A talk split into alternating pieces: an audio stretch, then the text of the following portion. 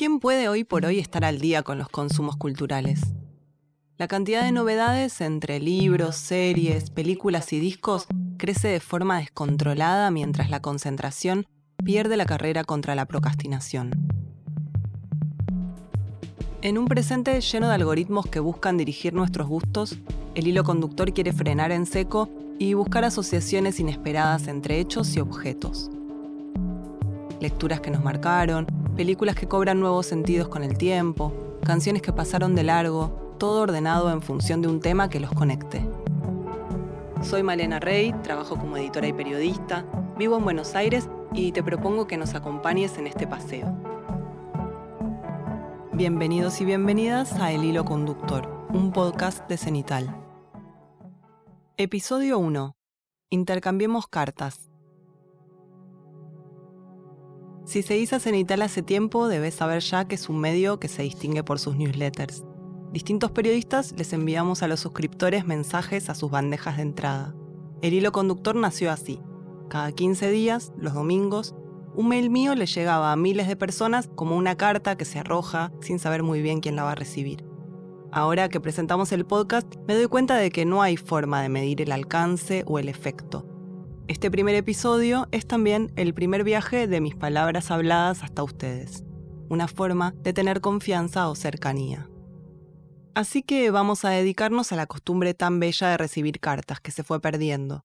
También perdimos el hábito de sentarnos largamente a escribirlas, pasando nuestras palabras a una hoja y después metiéndolas en un sobre para que atraviesen el tiempo y el espacio hasta las manos de otra persona. Abandonamos definitivamente la materialidad de ese papel compartido. Las nuevas generaciones ya no conocen lo que se siente al abrir un sobre. A riesgo de pecar de nostálgica, hoy derivaremos por intercambios epistolares de distinta índole, porque las cartas siguen diciendo cosas, aunque ya nadie se tome el trabajo de seguir escribiéndolas. La escritora neoyorquina Vivian Gornick, con la aguda inteligencia que la caracteriza para examinar sus propios sentimientos, escribió un breve ensayo autobiográfico llamado Escribir cartas en su libro Mirarse de frente, que es sencillamente perfecto. Ahí explica por qué ahora escribir cartas es una decisión, mientras que antes era una forma de vida. Todo el mundo mantenía una profusa correspondencia sin importar su clase social, oficio o profesión era la manera que la gente encontraba de ocupar el mundo, más allá de su propia vida pequeña e inmediata. Gornick dice que no podemos echarle la culpa a la tecnología por haber dejado de escribir cartas. La pregunta que hay que hacerse es por qué la correspondencia escrita no plantó más batalla. ¿Qué hay en nuestra naturaleza que le haya permitido al teléfono una conquista tan fácil? ¿Por qué pienso en escribir cartas como algo que me chupa la energía y me tritura el cerebro, cuando en realidad las veces que me obligo a sentarme a escribir una carta caigo en un trance de placer que tiene una capacidad restaurativa innegable?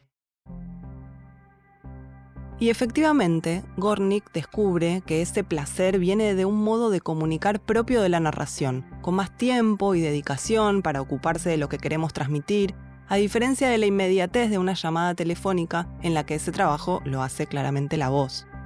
La conversación telefónica es por su propia naturaleza reactiva, no reflexiva. La inmediatez es su virtud primordial. La inmediatez suscita compañía rápida, estimulación instantánea, la estimulación es catártica, la catarsis hace que la angustia remita. La carta, escrita en una soledad ensimismada, es un acto de fe. Asume la presencia de otro ser humano, el mundo y el ser se generan desde adentro, la soledad se busca, no se teme. Escribir una carta es estar a solas con mis pensamientos ante la presencia evocada de otra persona.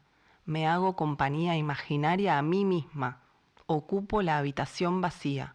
Conjuro yo sola el silencio. Tal vez Gornick tenga razón y con la pérdida de la costumbre de escribir cartas, estemos perdiendo también la fluidez narrativa de nuestras palabras y una porción importante de soledad imaginativa. Los sentimientos ahora parecen traducirse exactamente en ese sticker de WhatsApp, nuestro estado de ánimo se reduce a un GIF gracioso, las redes sociales miden caracteres y con eso vamos acotando nuestras expresiones. No creo que haya que echarle la culpa a nadie de estos cambios, pero sí me parece que hay que reparar conscientemente en ellos. ¿Qué pasa cuando leemos la intimidad ajena? La pregunta ética sobrevuela siempre cualquier lectura de epistolarios. ¿Hacemos bien en inmiscuirnos como guayers en la intimidad de otros?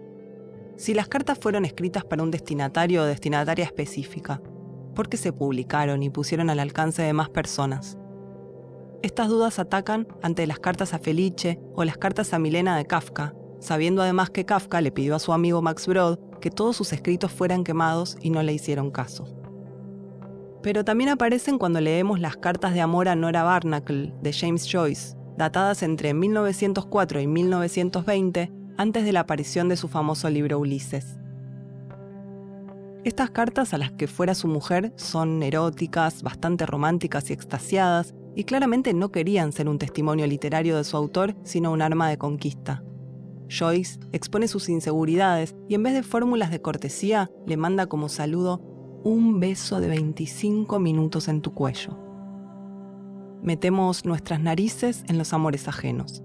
Pero algo se nos escapa de las manos. Es que los epistolarios suelen incluir solo a uno de los dos destinatarios, y así nos perdemos para siempre en el misterio de las respuestas. ¿Qué le contestó Nora Joyce? Eso sí que nunca lo sabremos. Pero hay algunas excepciones. La primera es el intercambio tripartito entre la escritora rusa Marina Tsvetaeva, el también ruso Boris Pasternak, autor de Doctor Zhivago, y el autor austríaco Rainer Maria Rilke. Editadas como Las cartas del verano de 1926, ahí leemos la gran sintonía entre estos poetas. Cada uno ve en el otro a alguien muy próximo en espíritu y entre las idas y vueltas se rastrea bien qué se fueron diciendo y contestando.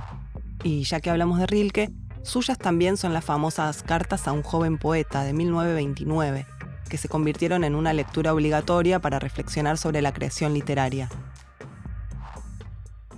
Otra excepción, donde leemos los mensajes de ida y vuelta, es en el libro Wanted Lovers, las cartas de amor de Bonnie and Clyde.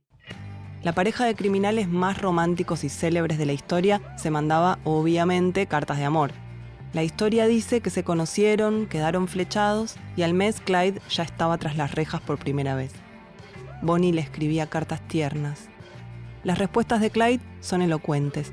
Le escribe como si estuvieran casados, llamándola mi dulce esposa, para asegurarse de que no fueran interceptadas en la prisión. No hace falta que les cuente el final de esta tórrida historia, pero sí podemos escuchar la canción de Serge Gainsbourg y Brigitte Bardot sobre ellos.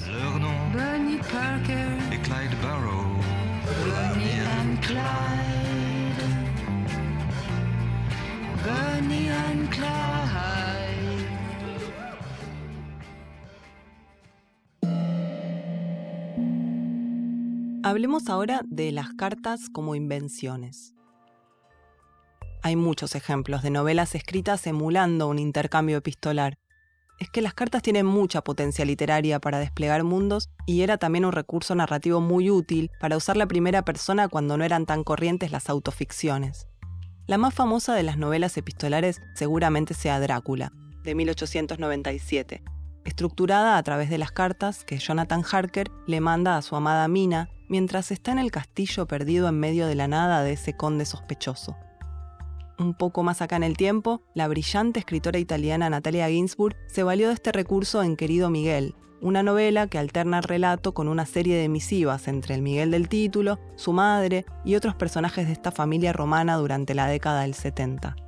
Ginsburg es una gran maestra a la hora de acercarnos sutilmente a los personajes, hasta que nos encariñamos con ellos, los construye con paciencia, a través de flexiones en sus voces y detalles mínimos, y de a poco nos permite acceder a la profundidad de sus sentimientos. Muchísimo más acá en el tiempo, en el estricto presente, el escritor argentino Pablo Cachajian publicó en 2020 Amado Señor, un libro de cartas divertido, interesante y paradójico, porque ese amado Señor es Dios, claro, pero un Dios mutante, que sirve para que un hombre se dirija a él y le vaya haciendo preguntas incontestables o contándole historias de su vida. A veces se dirige a él como Señor, pero a medida que avanzan las epístolas ese destinatario se transforma en amada mata de cactus, amado brillo invisible, amado punto, amado beso, amado sueño olvidado. Escuchemos una de esas cartas en la voz de su autor invitado a este primer episodio del Hilo Conductor. Amado Beso, recién estaba tocando la guitarra y empecé a oír un sonido muy agudo y sutil que no venía de la guitarra. Y sin dejar de tocar, traté de entender qué era ese sonido y me pareció que eran murciélagos. Y entonces pensé, estoy atrayendo a los murciélagos con mi guitarra. Y volví a oír el sonido sin dejar de tocar y me pareció que venía de más cerca, de la guitarra misma, pero era tan agudo y sutil que no podía venir de la guitarra misma. Y de repente me di cuenta de que venía de más cerca, es decir, de mí, y lo volví a escuchar y entendí que era mi propia respiración. ¿Qué quiero decir con esto? Si lo supiera no te lo estaría contando. Pero si no lo supiera tampoco te lo estaría contando. Este tipo de cosas son las que me gusta contarte. Después fumé un cigarrillo que me dejó mareado por unos segundos, y después te conté esto, y después, ahora mismo, me puse a escuchar un blues muy viejo que dice El diablo atrapó a mi mujer. Es un blues muy desgraciado. El cantante lamenta mucho que el diablo haya atrapado a su mujer. Pero lo que me pregunto es qué significa eso, que el diablo haya atrapado a su mujer. Significa que no le puede hablar más, que cuando habla rebota en su mujer. Entonces él lo canta y así te lo dice a vos. El diablo atrapó a mi mujer, qué triste que estoy. Y vos lo escuchaste, porque se nota que lo escuchaste cuando él grabó eso hace casi 100 años. Y le dijiste, no, el diablo no atrapó a tu mujer, el diablo te había atrapado a vos y ahora te liberó porque me hablaste. Así que anda y habla con tu mujer, cantale esta canción que me cantaste. Y él seguramente fue y le cantó la canción a su mujer y ella dijo, ah, mi hombre se liberó de lo que lo había atrapado. Y cantaron juntos hasta que el diablo volvió a ponerse en el medio. Pero mi respiración de murciélago no era el diablo, eso lo sé, aunque sí se había puesto en el medio. El diablo debe ser el temor a hablarte, el temor a hablarte por temor a que no escuches, es decir, el temor a desaparecer.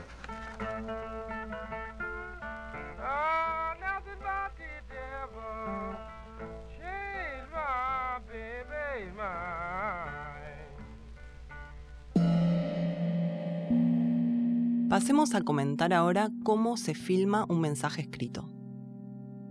Por suerte, la lista de películas basadas en cartas es muy extensa y hay filmografía para todos los gustos. Acá solamente ofreceremos un breve punteo de referencias no tan obvias. La primera película es Carta a un padre, de Edgardo Kosarinsky. Con el eco de la famosísima Carta al padre de Kafka, el escritor y cineasta busca rastros de la memoria de su progenitor, un marino judío nacido en Villa Clara, Entre Ríos, que murió cuando él tenía 20 años y al que le hubiera gustado hacerle más preguntas.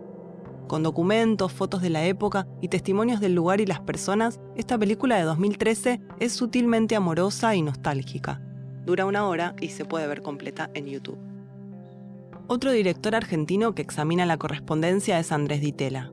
En su última película documental, llamada Ficción Privada, desanda la memoria de sus padres, la pareja formada por Torcuato Ditela, un sudamericano blanco y rico, y Kamala, una mujer hindú de piel negra. Acá de lo que se trata es de recuperar las cartas que se mandaron, en las voces de una pareja de actores jóvenes. Las cartas atraviesan las décadas del 50 al 70 y registran viajes por el mundo, hablan de amor, de idealismo, de dolor y sueños rotos y pueden escucharse como una historia privada del siglo XX. ¿Hasta dónde puede llegar una obsesión? Esto se pregunta la recomendadísima I Love Dick, una miniserie de humor, sexo y patetismo que está basado en el libro del mismo título de la escritora Chris Kraus. Con capítulos de media hora y dirección de Jill Soloway, la misma de Transparent y guionista de Six Feet Under, I Love Dick cuenta la historia de una mujer un poco perdida que acompaña a su marido académico a un pueblo de Texas. Ahí conoce a Dick, un Kevin Bacon sexy, malhumorado y misterioso, una especie de cowboy moderno y esquivo y se vuelve completamente loca por él, al extremo de escribirle cartas osadas y tener fantasías desenfrenadas. Dear Dick, this is about obsession. This is about me missing you, even though I've never met you, Dick.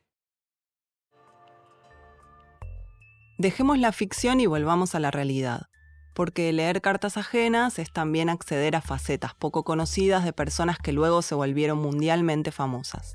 Las célebres cartas a Teo, escritas por Van Gogh, exhiben, por ejemplo, la tremenda dependencia de Vincent hacia su hermano. Por momentos se hablan con sincera brutalidad, por momentos las líneas se llenan de descripciones de ambientes y colores o de reflexiones sobre el arte, pero lo que más sobresale es ese vínculo. Las cartas del Yagué, también llamadas cartas de la ayahuasca, que se enviaron William Burroughs y Allen Ginsberg durante la década del 50, son bastante alucinadas. En ellas, Barrows le cuenta sus peripecias por la selva amazónica, tratando de encontrar la droga que le permitiría agudizar la imaginación y la telepatía. Noches en Bogotá, en Panamá, en Lima, aventuras con distinto tipo de peligrosidad tóxica, encuentros con policías, borrachos y hasta brujos pueblan estas cartas que pueden leerse como un registro de viaje, pero también como rito de búsqueda de nuevos estímulos e imágenes. No hay que perder de vista que las cartas también exhiben los códigos morales, éticos y sociales de otras épocas. Así que no habría que horrorizarse al leer las ingeniosas esquelas que Charles Dodgson, más conocido como Lewis Carroll, le enviaba a ingenuas niñitas con las que trababa amistad en el siglo XIX. Su primera amiga niña fue Alicia Liddell, pero hubo muchas otras chicas con las que intercambiaba mensajes, cuentos y fotografías. Carta de Lewis Carroll a Mary MacDonald, 23 de mayo de 1864. Querida niña, aquí reina un calor tan horrible que he estado hasta hoy demasiado débil para aguantar el mango de la pluma. Igual no tenía tinta, se había evaporado completamente en una nube de vapor negro. No ha dejado de flotar así por toda la habitación, ennegreciendo las paredes, al punto de que me da asco mirarlas. Este calor me pone muy triste y de mal humor. A veces me cuesta mucho trabajo conservar la calma. Por ejemplo, hace unos instantes vino el obispo de Oxford a hacerme una visita. El pobre hombre era amable y tenía buenas intenciones, pero me contrarió mucho verlo entrar, así que reaccioné tirándole un libro por la cabeza, cosa que me temo le hizo bastante daño. Esto no es del todo verdad, por lo tanto no es necesario que te lo creas. No te apures a creer todo lo que te cuentan. Si lo haces, se te van a cansar los músculos de tu espíritu y quedarás tan débil que no podrás creer las verdades más sencillas. Hace una semana un amigo quiso creerse la historia de Jack, el matador de gigantes. Quedó tan agotado que cuando le dije que llovía, lo que era cierto, fue absolutamente incapaz de creérselo y salió a la calle sin sombrero ni paraguas. El resultado fue que se empapó todo el pelo y sus bucles tardaron dos días en volver a su forma natural. Me temo que una parte de esta historia tampoco es del todo cierta. Como sea, espero que te encuentres muy bien y te envío mis más cordiales saludos, también a tu papá y a tu mamá y a los otros niños. Con todo mi afecto, Charles Dodson. Y hablando de códigos de otras épocas, pasemos a dos pesos pesados. Resulta que el 30 de julio de 1932, Albert Einstein le escribió una larga carta a Sigmund Freud preocupado por la amenaza de la guerra. Einstein le hacía a Freud una consulta sincera, contundente, de un científico dedicado a la física a otro dedicado a examinar las conductas humanas. Esta era la pregunta. ¿Existe la posibilidad de dirigir el desarrollo psíquico de la humanidad de manera que pueda estar mejor armada contra la psicosis de odio y de destrucción? Freud le contesta largamente, y este ida y vuelta terminó siendo muy famoso, son cartas que se leen como el testimonio de lo que son, un intercambio lúcido entre dos de las mentes más interesantes y determinantes del siglo XX.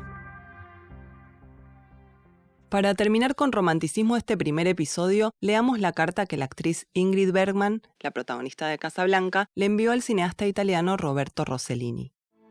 Querido señor Rossellini, he visto sus dos films, Roma Ciudad Abierta y Paisá, que me han gustado mucho si necesita una actriz sueca que habla inglés perfectamente, que no ha olvidado el alemán, a quien apenas se entiende en francés y que del italiano solo sabe decir te amo, estoy dispuesta a acudir para hacer una película con usted. Así como la escuchan, esta parece ser una carta ingenua, inocente y sencilla, pero causó gran revuelo porque gracias a ella Rossellini y Berman se conocieron y enamoraron y abandonaron a sus matrimonios y familias para estar juntos hasta el fin de sus días. El interés público de este tipo de romances funciona como un volcán en erupción.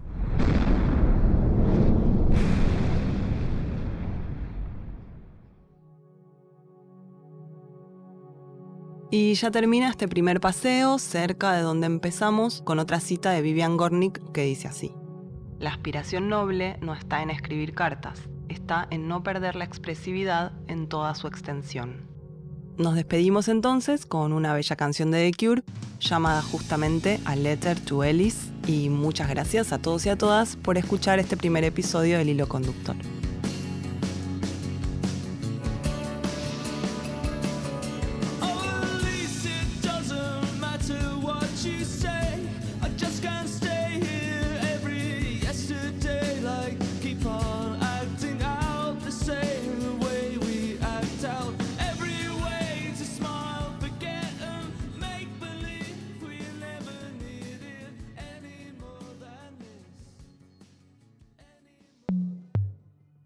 Hasta acá llegamos en esta edición. Podés escuchar los podcasts de Cenital en Spotify, Apple Podcast y todas las demás plataformas. El Hilo Conductor es una producción original de Cenital que fue posible gracias al apoyo de nuestros suscriptores y suscriptoras. Cuenta con guion y narración de Malena Rey, con la producción general de Tomás Bisón y el diseño de sonido de Estudio Red. En este primer episodio participaron las voces invitadas de Pablo Cachajian y Nicolás Schuff. Te invitamos a seguir a Cenital en sus redes sociales y a suscribirte a sus newsletters en www.cenital.com.